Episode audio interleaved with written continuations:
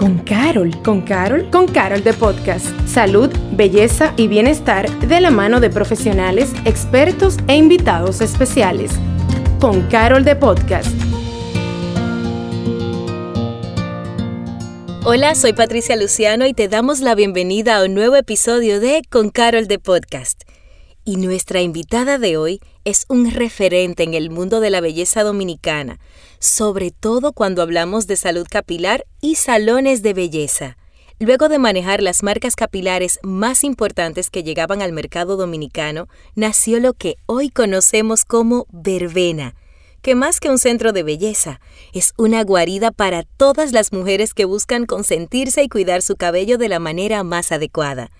Y para eso tenemos con nosotros a Luisa Apolinar, Bienvenida Luisa a nuestra casa con Carol de Podcast. Pues se oye la ovación en la parte de atrás. Muchísimas gracias. Tú no la oyes, es como... Uh. Pero por supuesto que se escucha, ¿no? Yo estoy ah. totalmente convencida de que es así. Antes que todo, muchísimas gracias por la invitación y por esa introducción así como tan pomposa. Yo quisiera decirte que no, que no lo acepto, pero sí, realmente sí es así.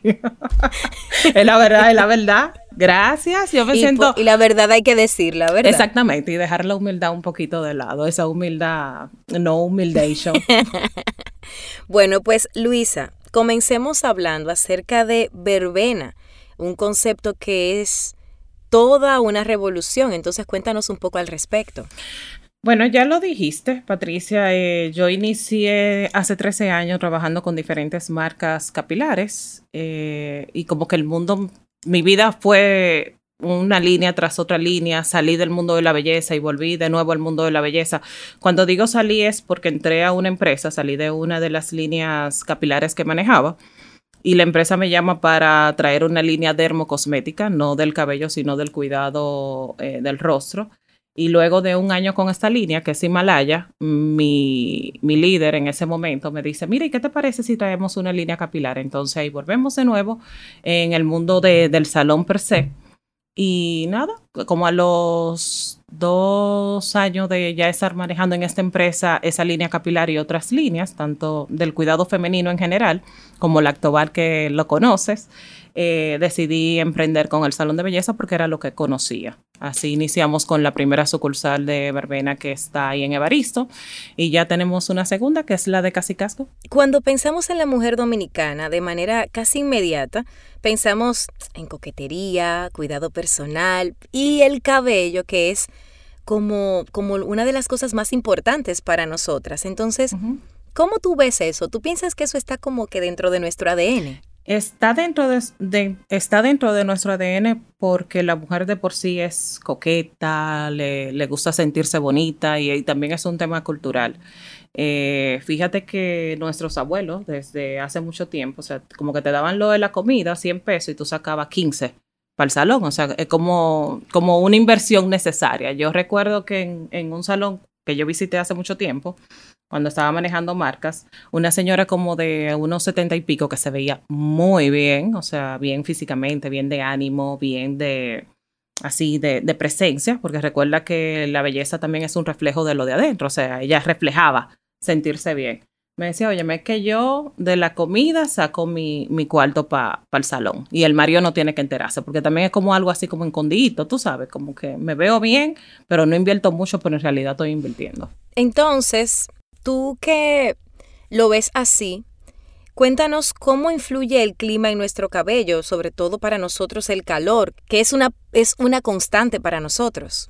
Tú sabes que hay una relación ahí de amor-odio, porque nos encanta nuestro clima, que, que es así calientito, que es tropical, pero la humedad no nos ayuda con el cabello. Y a eso súmale que la mujer, nosotras que somos vanidosas y más que hay una ola, gracias a Dios, de que nos estamos cuidando e invirtiendo en nosotras, tanto a nivel eh, físico, emocional, como el, el de la imagen.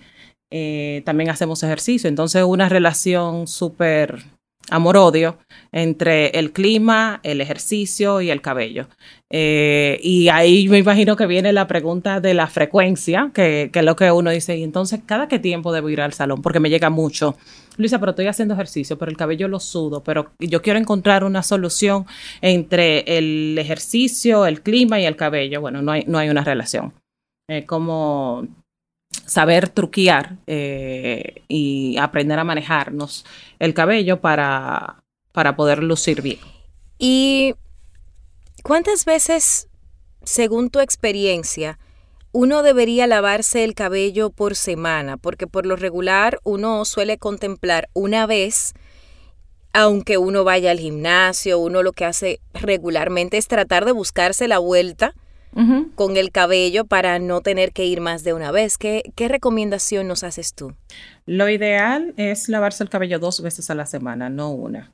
Y ya eso de una vez a la semana ha ido cambiando por lo mismo que te decía. La mujer ahora está más enfocada a, a, su imagen de manera positiva, de cómo te proyectas y es aprender a rejugar. No necesariamente tienes que ir al salón, sino que te laves dos veces a la semana. La otra vez que te lavas en casa, que el cabello no queda domable porque tiene friso, porque está ondulado o porque está mal criado el kiki, entonces aprende a rejugar con ganchitos. ¿Está qué, perdón? ¿Está qué? Malcriado el kiki. Tú sabes la orillita, la orillita. Sí, pero, pero explícanos para... la orillita que te dice que tú no fuiste al salón y que se ve así malcriada. Ok, continúa, por favor. Entonces, con ganchitos, con cintillos, con pañoletas, buscarle la vuelta, pero una de, de, las condiciones para tú tener y lucir un cabello saludable es tener un cuero cabelludo saludable. Y uno se olvida de eso. Tú inviertes mucho en el cabello, pero te olvidas de la caspa, de la caída, de la grasa, que quizás a veces no se ve en un cabello que se ve bonito, o sea, un, una grasa que tiene ahí una semana, la grasa a partir de los tres días se oxida y eso no es agradable.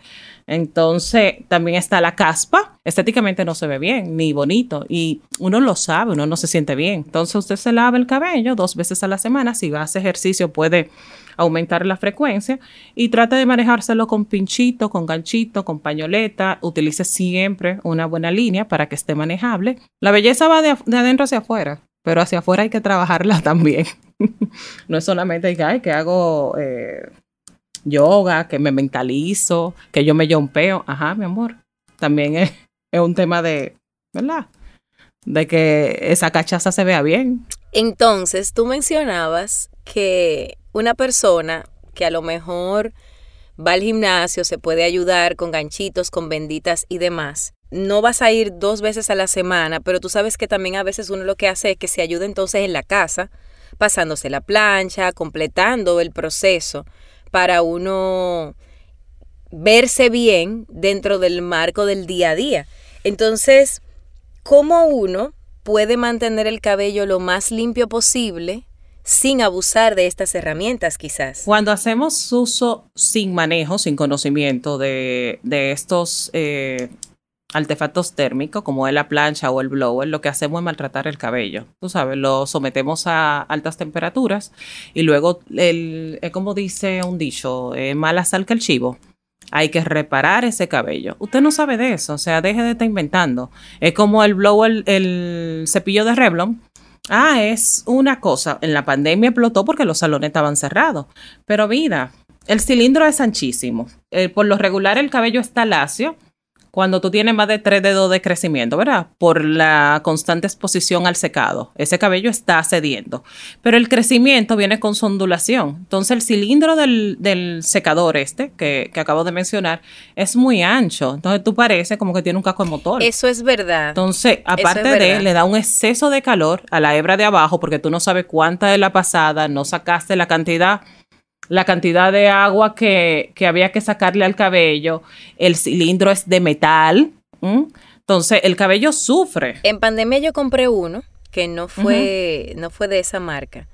Pero es cierto, o sea, uno no, uno no, no sabe la cantidad que tiene que tomar. La frecuencia, ¿no? y uno le, sí, realmente, y uno después paga el precio muy caro. El cabello deshilachado, súper seco, entonces tú me preguntas que qué, porque tú usas buenos productos. Entonces, bueno, mi amor, pero... Tú sabes que para aprovechar la, la, forma tan divertida en la que tú hablas, y pero entrando para la gente que quizás no nos escucha y no necesariamente puede verlo así. Cuando hablamos de un caco de motor, ¿qué es lo que pasa con el cabello? Que se esponja, que es como, como, en términos, en, en, otros términos se puede explicar lo que ocurre con nosotros cuando ese cabello se pone así, que, que uno no se puede peinar, que el cabello está sumamente incómodo. El kiki no ha sido domado, porque ahí que está la raíz, es el crecimiento. Tú ves que tú te haces queratina o te haces cualquier proceso de laseado tú quisieras que durara la vida entera, pero la realidad es que, es que la genética viene, ese crecimiento viene así. Le digo, mi amor, pero es que yo no te he hecho un cambio de ADN. O sea, en tu ADN está que tu cabello es rizo. Entonces ese crecimiento viene ahí rizo. Es eso. Hablemos un poco del corte de puntas y las fases lunares. ¿Es cierto? ¿No lo es? ¿Funciona? ¿Tú crees que funciona? ¿Por qué sí? ¿Por qué no? Yo no creo en que funcione, pero si tú crees que funciona, te va a funcionar. Es algo de la mente. Es como cuando tú me dices, mira, yo me apliqué agua de cebolla y el cabello me creció en tres meses. Sí, mi vida. Esa es la, la vida del cabello, o sea, crecer. Él creció porque tenía que crecer, no porque el agua de cebolla hizo que creciera. Eh, y algo que, que tumbar un mito es que el corte de punta hace que el cabello crezca. No no hace que el cabello crezca. El crecimiento se produce en el cuero cabelludo, en el bulbo piloso. lo que hace es que se vea más sano, ¿verdad? Que se vea más abundante, porque como no llevamos todo eso fleco, la punta, bueno, pues el cabello se ve bien, luce bien y no se ven las puntas abiertas que son las horquetillas. Pero una pregunta, quizás cuando uno se hace el corte, lo que ocurre, preguntando yo como una persona que no es estilista, no quizás el hecho es que cuando uno se hace el corte, el, el, hecho de que el peine pasa con suavidad y todo eso, no, no es que hace que crezca, pero quizás influye en que el cabello tenga un mejor manejo, ¿no? No pasa con suavidad porque acuérdate que tú me estás hablando de las puntas. Si es para pasar de suavidad, tú me estás hablando del crecimiento a, las puntas. Eso tendría que ver con la hidratación y cómo esté la cutícula de la hebra. Punta punta, puntes abajo. Ahora bien, eh, muchas veces uno va al salón, tú tienes las puntas muy abiertas o tienes de medios a puntas partidos, que es lo que está en el medio del crecimiento del cabello. Y tú dices, pero Luisa, siempre tengo horquetillas. Claro, porque lo que cortaron fue la punta. Debieron de limpiar el crecimiento que hay entre eh, la raíz y las puntas. Eso se hace con una técnica, doblando el cabello en el dedo y yendo limpiando con la tijera. O utilizando la máquina de limpieza de horquetilla, el steampunk. Yo prefiero el corte con tijera porque voy viendo lo que voy limpiando. Así yo te mantengo el largo, pero sí elimino las horquetillas y el cabello luce muchísimo más saludable y no se te va a seguir abriendo. Como estamos también aprovechándote para tumbar mitos, ¿funcionan, ¿funcionan las llamadas bombas en el cabello, esas mezclas que se hacen de manera casera con tratamientos e ingredientes naturales? A veces se, combinan diferentes... A veces se combinan diferentes tratamientos que, ya existen y que se mezclan todos juntos. Entonces, háblanos un poco al respecto. Para crear la bomba. Para crear la bomba. Asimismo, como su nombre lo dice, la bomba es para explotar, no para que reconstruya. No, no funcionan. No funcionan porque los productos están formulados para que puedan penetrar a través de la cutícula del cabello. Los ingredientes naturales, dígase aceite de oliva, mayonesa, huevos, su molécula es muy grande y no tienen la propiedad de abrir la cutícula para penetrar y hacer alguna función en el cabello. todo lo contrario. Si por H o por R no retiras bien la bomba que te aplicaste en el cabello, va a quedar residuo de producto y eso lo que va a hacer es daño, apelmazar el cabello y un daño cuando le demos calor porque este residuo de producto se queda como una capa cubriendo toda la hebra y cuando le damos calor, que sale ese humero, ¿verdad? Lo que estamos es tostando el cabello, pero no, no funciona. Lo que sí pudieran hacer es con el aceite de oliva, con el aceite de coco, con la mayonesa, es aderezar la comida, que le va a hacer mucho más bien si la ingieren que si se la untan. ¿Rolos o secado directo? Depende. Eso también es otra mentira. Eh, si tienes el cabello fino, como es en mi caso o en el caso de muchas chicas, eh, lo ideal es que te saquen el 70% del agua y luego te sequen. Si tu cabello está muy maltratado y es procesado, dígase alisado o con queratina, también lo ideal es que te saquen el 70% del agua y te sequen. Cuando utilizamos los rolos, cuando tenemos un cabello que es muy mal criado, muy mal criado, una ondulación muy marcada, muy grueso, para no darle tanto exceso de calor, porque este tipo de cabello suele absorber más agua. Entonces, a más calor, más daño le creamos a la hebra. Pero sí hay una falsa idea de que se cree que el, el secado a rolo es más saludable. No, no es así. Es un tema más de conciencia y conocimiento del, estilista. Tú dices que el rolo no necesariamente es más saludable para el cabello que el secado. ¿Por qué tú entiendes entonces que existe esa concepción de que si uno se seca a blower directo el cabello se le va a maltratar y que eso ya ha sido como algo que todo el mundo tiene como si fuera una como una realidad? Es como, es como la concepción que se tiene que mientras más calor, más bonito queda el cabello. Y es todo lo contrario. Yo lo que hago es que lo deshidrato. O sea, mientras más calor yo le doy, más maltrato la hebra. Y si más calor tú me das, más chino me lo deja. Eso no es bonito. Y ahora tú puedes llevar el cabello con ondas o tener un laseado perfecto sin tener que exponer el cabello a tanto calor. O sea, no es así. Depende de las condiciones del cabello. Si es un cabello fino, si es un cabello virgen, si es un cabello rizo, va a depender. Pero eso ya es un criterio muy profesional del estilista que sea consciente. Ok, y yo sé que en el marco de una persona que trabaja con el cabello, como es tu caso, tendrá una opinión bastante marcada al respecto de cabello bueno o cabello malo. No hay cabello. No, eso es mentira. Eso es, eh, tú sabes que una de las cosas que yo intento trabajar en el salón es el amor propio y que estemos bien clara de que ir al salón no es una necesidad básica, es una necesidad del ego, ¿eh? una necesidad del ego que en su justa medida es buena. Por eso yo no trabajo en niñas, porque cuando llegan las mamás con una bebé con el cabello rizo y me dicen, mira que yo no puedo con ese cabello, que tiene el cabello malo, yo le digo, la que tiene el problema con el cabello eres tú. La niña no tiene ningún problema, eres tú quien le enseña a la niña que hay algo mal con su cabello. Entonces, vamos a trabajarlo desde ahora. No hay cabello malo, no hay cabello bueno, simplemente es cabello. Es como la idea de que el cabello, el algo es bonito. No, hay mujeres que el cabello corto le queda fabuloso. Es un tema de que esté saludable y que se vea bonito y de crear estilo. No de que sea el cabello malo, el cabello bueno o el cabello largo. Ok, Luis, entonces ¿Cuáles son esos tips que tú nos recomiendas para mantener una cabellera saludable, especialmente en esta época? Porque la realidad es que no es tan simple con todo lo que tenemos y al mismo tiempo que el cabello se mantenga sano. Es un conjunto de cosas, porque tú puedes utilizar una línea muy buena que sea adecuada para tu cabello, pero tener una peluquera que es una killer con el cabello.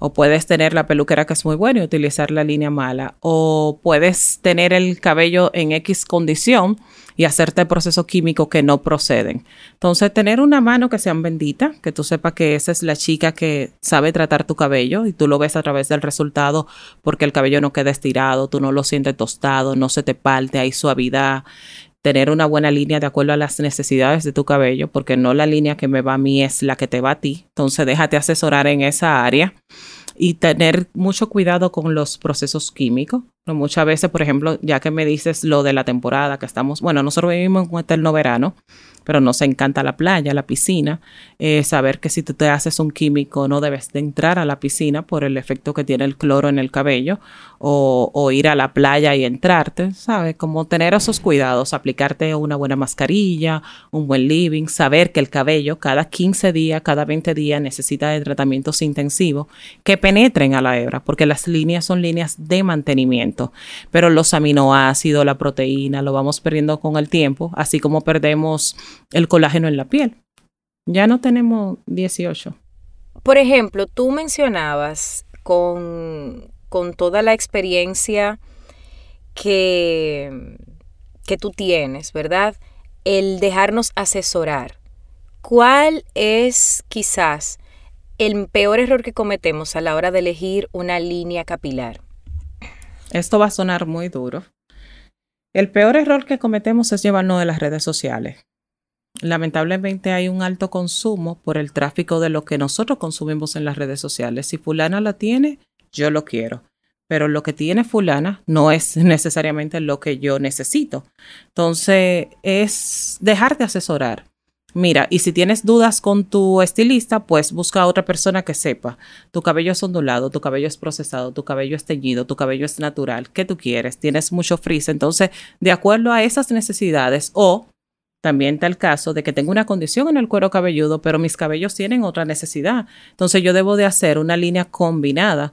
Muchas veces tú eliges la línea te tiñes, una línea de, una línea de color, pero yo tengo caspa. Entonces, ¿qué hacemos con la caspa? Lo ideal es trabajarte la caspa con algún tratamiento, ya sea un gel un champú, y no descuidarme del cabello en la parte de la coloración. Pero quizás tiene caspa, tiene coloración y tiene frizz. Entonces ahí es que viene el experto al marte una línea que te trabaje la caspa, que te trabaje la parte de la hidratación y prolongación del color y que te, también te maneje el frizz. Ahora hay una gran cantidad de personas que hacen em, pues sus propias líneas yo he probado algunas y me ha ido muy bien. Me refiero a esas líneas que son más caseras, no, no industrializadas. Sin embargo, desde tu perspectiva, y sé que lo mencionamos desde, la, desde el punto de vista de la mm, desde el punto de vista de la bomba y la mezcla de ingredientes que quizás son muy sus moléculas y demás como explicaste. Pero estos productos que uno está comprando a veces que lo hace una vecina, que lo hace en su casa, que quizás eventualmente puede llegar a ser incluso un gran negocio, pero tú, lo, ¿cuál ha sido tu experiencia con eso en el cabello de la gente cuando lo llevan a tu salón o cómo, cómo ha sido para ti? Nosotros, la verdad es que nos falta muchísimo por crecer en el, en el mercado de la cosmética no tenemos un laboratorio así que sirva para eso. Yo no consumo productos locales y soy muy abierta en este punto y lo he expuesto por el tema de, los estudios, el análisis, el químico, los años de experiencia para desarrollar X línea, que no lo tenemos. Tú me dices, por ejemplo, a mí me ha ido muy bien, a todos nos ha ido bien con la fiel que es una línea que utilizábamos eh, desde siempre, cuando no habían líneas eh, cuando el mercado no tenía tanto boom de líneas. Entonces, que tú lo sientas suave, que lo sientas, eh, que el peine te pasó suave, no quiere decir que la línea te esté trabajando. En tu experiencia, una persona que tiene el cabello procesado, ¿verdad? Es, y me refiero por proceso, el, el alaciado más tradicional y ya estos nuevos procesos. El alisado. El alisado, exacto. Y estos nuevos procesos como son la queratina y estas otras cosas. ¿Cuál entiendes tú que es el peor error que cometemos en verano con nuestra cabellera cuando la, la, sometemos a estos procesos? Igualmente también con esos, esas técnicas de tinte que también son muy, muy intensas. Entonces, a veces cometemos errores muy fuertes durante el verano. ¿Cuáles serían? Lo que te comentaba ahorita, o sea, si te hiciste, si te hiciste algún proceso químico, sea de laseado de tintura, un balayage, un tinte, no debes de entrar ni a la piscina ni a la playa porque la cutícula está recientemente trabajada, o sea, está sensible. Y la sal y el cloro hacen daño, abren la cutícula y sacan, aparte de la coloración que arrastran, no sé si te has fijado que hay personas que entran a la piscina. Se le pone verde. Como rubio salen verdes, exactamente. Entonces eso es porque arrastra los pigmentos, entonces tú pareces como un chucky. ¿Y qué pasaría entonces desde la perspectiva de esa persona? ¿Cuánto tiempo quizás debería tardar para someter, para entrar a la piscina y cuáles son los cuidados que debería tener, que era más bien la línea, o sea, qué yo debo usar para proteger ese cabello que ya yo lo hemos sometido a estos procesos. Lo ideal es esperar un mes luego de haberte para entrar a la piscina. Sí. Luego de haberte hecho el proceso, haber aplicado un tratamiento intensivo, de que eran los que te mencionaba ahorita de relleno, de hidratación, aminoácidos, proteína, para que el cabello esté fortalecido y utilizar antes de entrar una buena mascarilla o un buen living, preferiblemente que tenga protección UV eh, que hay en el mercado. Y después de salir siempre, siempre, siempre retirar el exceso de, de, esa agua de sal, esa agua de cloro, o sea, lavar el cabello e hidratar el cabello. Importante. Los, las mascarillas, los acondicionadores, los living y los serum se aplican de medios a punta Nunca, nunca, nunca en el cuero cabelludo. ¿Puede una persona saturar el cabello con productos en verano? Sí lo puede saturar, pero no porque el cabello se canse, sino porque no tuvo el correcto uso.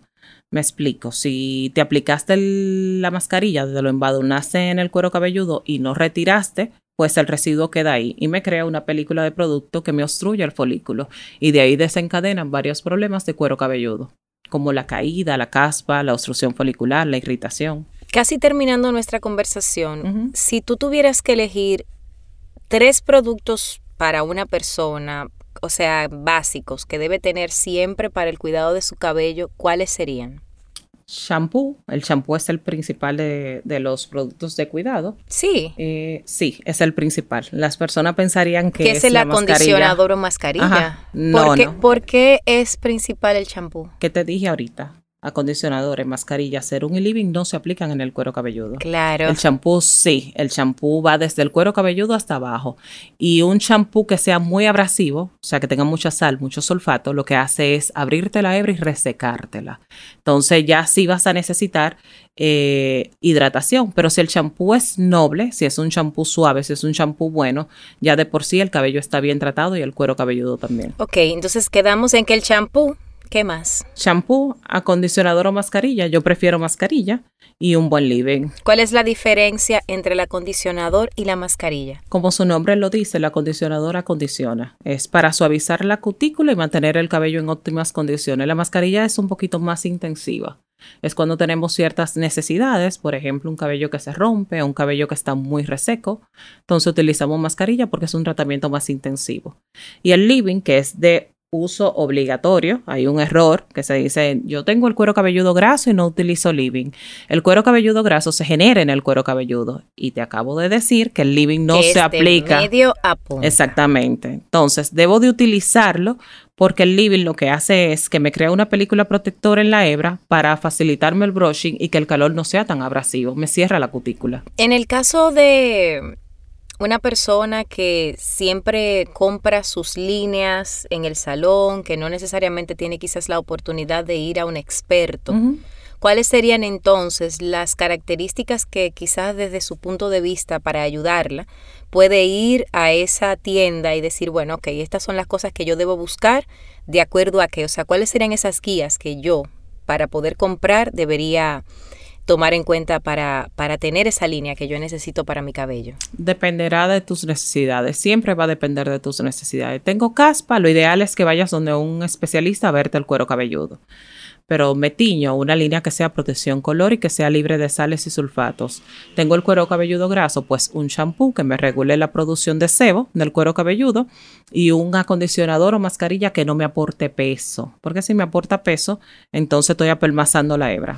Si una persona, yo sé que obviamente lo mencionamos, que no somos estilistas para estarnos auto autoarreglando con, con blowers y tenazas, pero si llegara el momento donde tenemos una emergencia, tenemos que salir, ¿cuál es la recomendación ya? Tengo la situación, tengo que salir, fui al salón, por, por ejemplo, de hecho es algo que te puede ocurrir, que fuiste al salón y luego te mojaste, el cabello se puso feo y tú tienes un evento importante. Que, o tuviste una noche de pasión. O tuviste una noche de pasión. Entonces necesitas tener el cabello lo más adecuado posible. ¿Qué recomiendas tú que debe tomar esta persona en cuenta a la hora de ajustar el cabello, ya sea alguna protección extra, qué cuidar al momento de tomar la cantidad de cabello, ese tipo de detalles? Si va a utilizar eh, aparatos térmicos como la plancha, que utilice un buen eh, protector térmico que muchas veces lo echamos aparte. No utilizan el living, pero tampoco el protector térmico.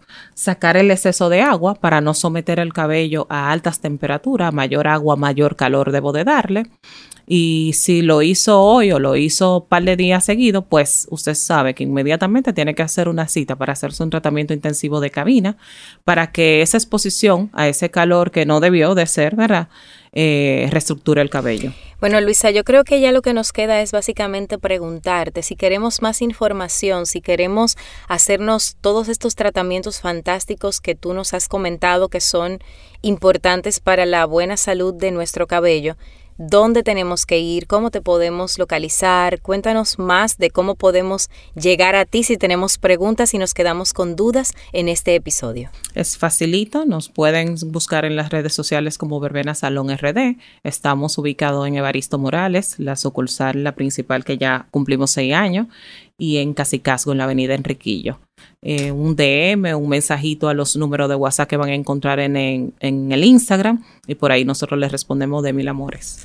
Bueno, pues más que felices de haber contado contigo, definitivamente que la experiencia no se improvisa y nosotros sabemos que a partir de ahora tenemos primero que pues reconocer que tenemos que ir donde profesionales para que nos ayuden a identificar cuáles son las necesidades de, nuestros, de nuestro cabello, pero también a tomar las cartas en el asunto del cuidado. Sin embargo, hay otras tantas cosas que nos compartes, como son los errores que cometemos y la mentalidad que debemos asumir a partir de hoy con respecto al rolo versus el blower y cuáles son las cosas que debemos tomar en cuenta si nos pasara pues que tenemos que resolver. Así que muy agradecidos contigo por haberte tomado el tiempo. Gracias por tu chispa, por tu alegría, por traer tanta sonrisa a este episodio y pues sabes que esta es tu casa con Carol de Podcast. Muchísimas gracias a ustedes por la invitación y que tengan presente que la inversión en uno, dígase en conocimiento, en salud emocional